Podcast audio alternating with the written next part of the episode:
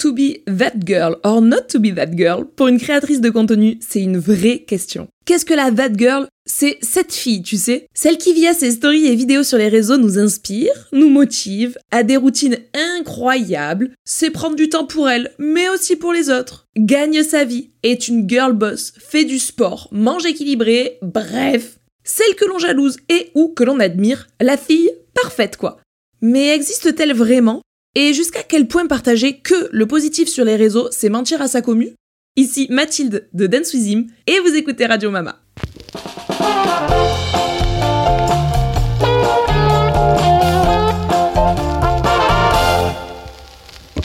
Hello hello, j'espère que vous allez bien. Je vous retrouve aujourd'hui pour un podcast un petit peu spécial. Évidemment, j'utilise le terme that girl, mais ça pourrait être that boy, hein, les gars, ce n'est pas uniquement dédié aux gonzesses. J'avoue que je m'éloigne un petit peu du monde équestre le temps d'un podcast, mais je vous avais prévenu que ça serait le cas, car il n'y a pas que les chevaux dans la vie quand même, et en vrai, je trouve ça trop cool. Je pense que tout comme moi, vous avez déjà suivi des That Girls sur les réseaux, j'espère donc que vous voyez les contenus auxquels je fais allusion. Pour ma part, c'était du contenu que j'adorais suivre, qu'on voyait beaucoup apparaître sur les comptes euh, Fitness Girl, Lifestyle Girl, etc., etc. Et aujourd'hui, je vous en parle, mais via l'autre prisme, celui des influenceuses. En gros, je me suis posé plein d'interrogations à ce sujet. Vous vous êtes peut-être rendu compte que je parlais au passé quand je vous ai dit que j'adorais suivre ce genre de contenu. Eh bien, mes questions sont là. Est-ce que j'aime toujours autant suivre ce genre de contenu? Et surtout, en tant que personne qui poste beaucoup sur les réseaux, est-ce que j'ai envie de poster ce genre de contenu?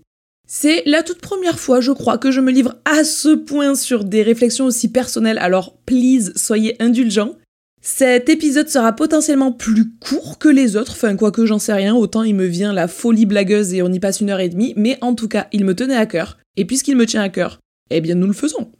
Comme toujours, je vous rappelle que les réflexions que je vous partage ici, c'est mon état d'esprit à un moment donné. Peut-être que ce que je vous raconte là, dans deux mois, six mois, un an, je me dirai en m'écoutant, mais qu'est-ce que tu racontais En tout cas, c'est sincère à 100% et j'en suis là de mes réflexions. Je vous décrivais donc en intro la bad girl comme étant cette fille, la personne à qui on a envie de s'identifier, un petit peu le cliché de vraiment très cliché, mais l'influenceuse beauté à l'époque, vous voyez ce que je veux dire? La personne lisse, qui fait pas de vagues, où tout va bien, tout lui réussit, etc., etc. On l'attribue souvent à des filles, et qui plus est des filles que l'on considère comme étant, entre guillemets, parfaites. Elles vont faire exactement ce que l'on attend d'elles. La phrase qui vient, je compte sur vous pour la prendre sans aucune prétention aucune, mais pour ma part, je coche assez naturellement beaucoup de ces cases-là. Je suis méga matinale, j'aime manger très équilibré, je fais beaucoup de sport, je suis plutôt joviale, j'ai souvent le sourire et j'ai toujours été comme ça, même avant les réseaux. Ça a toujours fait partie de mon style de vie et un jour, oh mon dieu, super, c'est devenu à la mode et il y a plein de personnes qui l'ont partagé sur internet. Un autre point, ma nature profonde, c'est d'avoir envie de partager et de voir du monde quand tout va bien.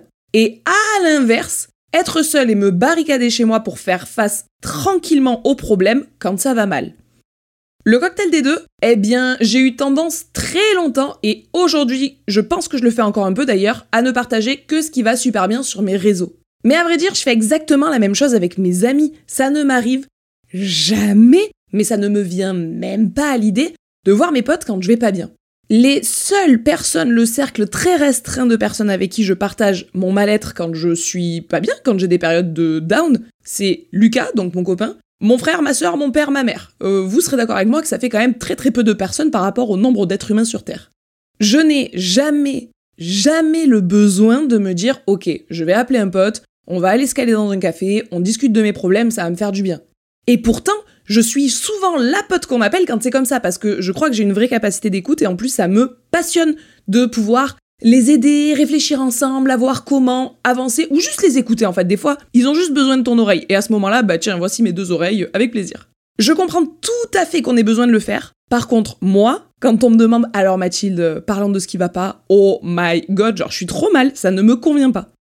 Donc pour vous brosser un peu mieux le portrait, je suis le genre de meuf plutôt positive et quand ça va pas, eh bien j'en parle pas. Donc, bah quand il faut partager ça sur les réseaux, je fais exactement la même chose je suis plutôt en joie, en énergie, etc. Et s'il y a un truc qui va pas, euh, ben je le garde pour moi. Mais je me rends compte avec le temps que ça brouille un peu la réalité et que ça complexe parfois bêtement les abonnés.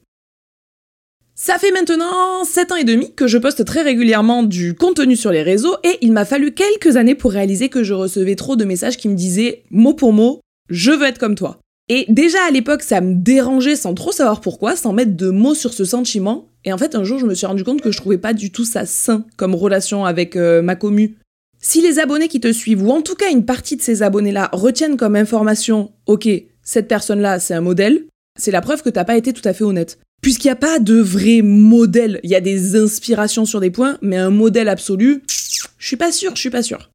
Ce message-là, je le recevais vraiment énormément quand je tenais de façon très active un compte Instagram, sport, lifestyle, etc., où je vous partageais mes repas, mon sport, un petit peu plus ma vie privée, en tout cas ma vie hors équestre. Et c'est une des raisons pour lesquelles j'ai arrêté de partager sur ce compte-là. Je me suis dit, quand je leur partage des trucs qui ne me pèsent pas, faire du sport, mais les gars, sans ça, je meurs. Manger équilibré, non mais les gars, sans ça, je m'enferme dans mes complexes dans ma tête. Vous voyez bien que c'est pas un modèle que d'être comme ça. Mais euh, quand je partage ça, qui est mon quotidien et qui ne me pose pas de problème, je reçois trop de oh je veux être comme toi, ah moi à côté je suis pas, oh, non non stop, non je ne veux pas créer ça. Je ne veux absolument pas créer ces complexes parce que ce que je vous partageais à ce moment-là sur les réseaux, c'est-à-dire faire masse de sport et manger bien, bah, on dirait que c'est super rutilant, magnifique, génial, etc. Mais ça cachait des gros points sombres. J'ai prévu d'en faire tout un épisode de podcast totalement dédié, il faut juste que je prenne mon courage à deux mains, que je pose mes ovaires sur la table et que j'y aille. Mais c'est un épisode de podcast que je veux enregistrer dans les mois à venir et qui s'appellera troubles du comportement alimentaire, d'anorexique à boulimique, euh, ma vie et mon rapport au poids. Hum, sacré programme. Pour faire simple, je me suis dit que si je n'aime pas partager le négatif quand il est là et quand je suis complexée et quand je peux pas me voir dans un miroir, etc., alors je ne partage pas non plus le positif quand tout va bien. Parce que quand je m'adresse à des gens sur des réseaux, c'est des gens qui ne me connaissent pas dans la vraie vie et donc c'est une sorte de propagande à laquelle je n'avais pas envie de participer ou plus envie de participer. Qui plus est, je trouve que ça te met sur un genre de piédestal, et là où ça ne m'avait euh, jamais vraiment posé de problème dans ma vie perso, puisque, encore une fois, c'est des gens qui voient quand tu vas super bien, moyen bien, pas trop bien, même si tu le dis pas, ça se voit. Et donc les gens que tu croises dans la vraie vie, ils ont une palette plus complète de ta personnalité. Là, dans ma vie publique, j'avais vraiment l'impression que ne rien dire quand j'allais pas bien, c'était une sorte de mensonge. Mais à la fois, c'est contre nature pour moi que de dire, euh, bah écoutez les gars, euh, ça va pas. Du coup, j'ai arrêté de poster sur ce compte sport lifestyle. Sur mes comptes équestres, j'ai mis longtemps à réussir à vous donner aussi du quand ça va pas. Et en fait, euh, je me suis rendu compte que thérapeutiquement parlant, je sais pas si ça se dit, mais bref, eh ben, c'était super agréable pour moi, puis ça me déchargeait d'un poids de euh, pas être la cavalière parfaite, la propriétaire parfaite, etc. Et de pouvoir vous dire, bah là, Hollandais y boite, comme je vous l'ai dit. Alors, je sais plus trop quand le podcast que je suis en train d'enregistrer maintenant sort, mais ça devait être à peu près il y a un mois et demi que je vous ai annoncé ça dans la vraie vie. Et là, quand vous écoutez ce podcast, bon bref, je me perds dans mon explication, mais il y a quelques temps, on va le dire comme ça, quand je vous ai annoncé qu'Hollande déboîtait, eh bien, j'ai reçu une vague de soutien qui était grave cool. Pareil, il y a quelques années, la toute, toute, toute, toute première fois que je vous ai annoncé un truc négatif sur ma vie sur les réseaux, c'était un jour où j'avais dû faire une piqûre à Hollandais parce qu'il avait un gros, gros début de colique. Sauf qu'il y a eu des petites complications et que je m'en sentais ultra responsable. Et là, j'ai pris mon téléphone et je vous ai fait une story en pleurs dans ma voiture, là, dans ma petite twing twing, genre les gars, tout est ma faute. Et je pleurais, je pleurais. Ça ne me ressemble pas du tout, mais pas du tout. Et vos retours m'ont fait tellement de bien que je me suis dit, ok, tu peux te permettre de le faire. Évidemment, je vais pas non plus partager toutes les deux secondes, genre au moindre petit problème, tout partager parce que c'est encore une fois contre nature, ça serait pas moi. Mais maintenant, quand il y a des trucs négatifs, je m'en fous, je vous le dis, et ça fait du bien. Mais du côté équestre, pas du côté sport. Donc je continue à poster côté équestre et moins côté sport. Pour éviter de devenir trop that girl sur les réseaux, j'ai aussi arrêté de suivre les comptes trop that girl qui me donnaient l'impression de ne jamais faire assez, de pas faire assez bien, de pas faire assez beau, de pas faire assez grand, de pas faire, euh, enfin bon bref, vous avez compris l'idée, de pas être à la hauteur. J'essaye aussi de plus ou de quasiment plus partager ces rubriques de contenu un peu trop identifiées That Girl, et pas m'empêcher d'en poster pour autant. Quand j'ai envie de vous partager euh, un trop beau plat que j'ai cuisiné, je vous le partage, je m'en fous. Quand je vais courir, bah ça me fait grave plaisir de vous le partager, et je vous le partage, je m'en fous. Mais je fais attention à ne pas poster que ça, quoi. Euh, avoir un contenu qui soit plus, il euh, y a des hauts, il y a des bas, voilà, il y a un petit peu de tout. En parler dans ce podcast et me livrer à vous sur ces sujets, c'est quelque chose qui me coûte. Parce que j'avoue que j'ai fait fausse route et dans ma vie de première de la classe, team clairement Hermione Granger, etc., me tromper, c'est vraiment quelque chose qui est difficile. Ça aussi, je vous en parlerai, mais j'ai une vraie peur de l'échec et du coup, avouer qu'on fait fausse route, quand on a peur de l'échec, c'est sortir vraiment de ces zones de confort. Mais comme je vous le disais, j'ai décidé dans ce podcast, en tout cas, puisque je suis pas encore tout à fait prête à le faire sur les autres réseaux où je suis obligée de vous regarder en tête à tête, de vous parler de mes biais plus négatifs pour ceux que ça intéresse. Comme je vous le disais, je suis une grande complexée. Euh, sachez que je suis méga timide de prime abord. Je passe mon temps quand j'arrive dans un groupe de personnes que je connais pas à me dire Ok, je fais un tour d'horizon, je suis vraiment la personne la moins jolie, la moins intéressante et la moins qui a quelque chose à foutre là de tous ces gens. Alors que spoiler alerte, c'est pas vrai du tout. Mais mon cerveau me dit Si, si, Mathilde, tu ne vaux pas du tout le coup. Je suis très, très, trop, trop exigeante avec moi et souvent trop peu avec les autres aussi. J'ai tendance à me mettre, comme je vous le disais, la barre très, très, très, très haut et par contre accepter des autres des trucs inacceptables et attendre vraiment longtemps avant de me dire Hum, non, là c'est inacceptable, je vais mettre le stop. Je suis aussi quelqu'un qui est grave incompatible avec le fait de lâcher prise, ça c'est mon petit combat de la vie de tous les jours, mais bon voilà, une grande stressée qui a du mal à lâcher prise. Bref, le fait de parler de tous ces points négatifs aussi, eh bien c'est bien la preuve que t'es pas that girl du tout. Tu peux faire comme si, mais tu n'es pas du tout that girl et j'ai pas envie qu'on croie ça, et j'ai pas envie que mon contenu vous fasse penser ça. J'ai aussi des points positifs, hein, je vais pas creuser ma tombe et euh, me mettre dedans et attendre qu'on me recouvre, ok, euh, tranquille mama. Je sais que j'ai une vraie capacité à fédérer, je sais que j'ai un enthousiasme qui est débordant et qui est capable d'amener dans mon sillage des communautés entières de plus de 230 000 personnes, mais que ce soit sur les réseaux ou dans la vraie vie. Je sais aussi que je peux être vraiment un rayon de soleil pour des gens qui sont dans des périodes un petit peu difficiles. J'ai une vraie capacité d'écoute comme je vous le disais tout à l'heure. Bref, je sais que j'ai des points positifs. Mais, bah voilà, faut faire un petit peu le tableau global et se dire que il y a du plus, il y a du moins, et donc en fait on est juste un humain quoi. Une des raisons de ma prise de conscience là-dessus, c'est euh, Marie Lopez, alias Enjoy Phoenix. Pour la petite histoire, j'en ai jamais parlé sur internet, mais sachez que c'est la personne number one qui m'a inspiré à l'époque euh, pour me lancer sur les réseaux. Je vous le raconte rapido rapido, c'est une micro story time, mais je voulais apprendre à me maquiller. Je voulais savoir me maquiller un petit peu parce qu'à ce moment-là, euh, bah voilà, je voulais me faire un peu jolie et puis euh, je savais rien mettre d'autre que du mascara, clairement. J'ai donc découvert la era YouTube, genre d'un seul coup, tout un monde d'évasion. J'ai tapé maquillage sur internet. On m'a proposé un tutoriel d'Enjoy Phoenix, mais pour moi c'était vraiment une inconnue au bataillon, alors que il y avait des millions de gens qui la connaissaient déjà.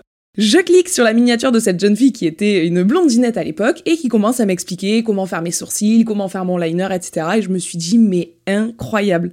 J'ai bouffé littéralement tout son contenu en l'espace d'une semaine. J'avais rattrapé 4 ans de vidéos et je me suis dit, mais quel bonheur cette personne-là, que je ne connais pas, que je ne connaîtrai jamais, me permet d'apprendre à me maquiller de A à Z. Et donc me permet de prendre confiance en moi, me permet d'acquérir de nouveaux skills, mais c'est génial. Elle, son savoir à elle, c'est de partager la beauté. Moi, mon savoir à moi, qui suis monitrice d'équitation, c'est de partager le savoir équestre. Bon, bah trop bien, A plus B, ce que Enjoy Phoenix fait pour la beauté, je peux peut-être moi le faire pour l'équitation. Et c'est comme ça que je suis rentrée chez nous et que j'ai fait un caprice à Lucas en lui disant Lucas, je veux ouvrir une chaîne YouTube. Toi qui sais faire des vidéos, moi je sais quoi raconter, on fait une chaîne YouTube. Bon, fin de la story time. Enjoy Phoenix donc, qui était quelqu'un qui m'inspirait énormément, a avoué plus tard, enfin je l'ai entendu récemment d'ailleurs dans un podcast, qu'elle a tellement contrôlé son image que plus ça allait, plus c'était dur pour elle. Et d'ailleurs, je sais pas trop si vous avez vu son travail récent, mais elle semble être plus elle-même que jamais, et c'est trop bien pour elle, et t'as à nouveau envie de suivre ce qu'elle fait, suivre son actualité, etc. Bref, ces aveux de Marie à ce moment-là, je vous jure qu'ils ont résonné en moi en mode je vois exactement ce dont tu veux parler. Moi, vu que j'étais monitrice d'équitation, j'avais l'impression que j'avais pas le droit à l'erreur. Tout ce que je vous partageais devait être tout à fait juste. Tout ce que je disais sur les réseaux sociaux devait pouvoir être gravé dans le marbre et ne plus bouger et être vrai pour des générations et des générations de cavaliers. Bon, ben j'ai évolué là-dessus, et comme je vous le disais en début de podcast, et vous allez voir que la boucle sera bouclée, ce que je vous raconte ici, c'est mes réflexions aujourd'hui, c'est-à-dire j'enregistre ça le 19 février 2023 à 15h46 exactement, eh bien peut-être que le 19 février 2024, 25, 26, 27, 28, qu'importe, je serai plus tout à fait d'accord avec ce que je vous raconte là. Mais c'est pas grave. Si on réfléchit, si on change d'avis, c'est qu'on avance, et ça je vous le répéterai souvent dans mes podcasts parce que euh, depuis que j'ai compris ça, ça m'a permis de me libérer d'un poids, vous avez même pas idée. Voilà, je crois que je vous ai à peu près tout dit, en tout cas euh, les grandes lignes, j'espère que c'était clair et que je me suis pas trop embrouillée dans mes explications. C'est un sujet qui est un peu plus court que les autres, je pense, mais qui vous donne des explications sur des choix et des réflexions dont je n'avais encore jamais parlé et qui sont vraiment primordiaux dans ma vie de créatrice de contenu. Rendons à César ce qui est à César, c'est Anna RVR qui m'a donné l'idée de réfléchir sur ce thème. Elle en a fait elle-même tout un épisode sur son podcast Contre-soirée dont je vous ai déjà parlé. Je vous conseille d'aller l'écouter. Il est très très différent du mien, soit dit en passant, mais du coup je pense que c'est rigolo d'avoir deux points de vue comme ça. Évidemment, je compte sur vous pour me laisser des étoiles, vous abonner et me donner vos retours sur Insta, me dire si vous aimez ces sujets un petit peu plus perso, un petit peu plus réflexion, un petit peu plus généraux et personnels à la fois. Moi en tout cas, je vous fais tout plein de gros bisous et je vous dis à très bientôt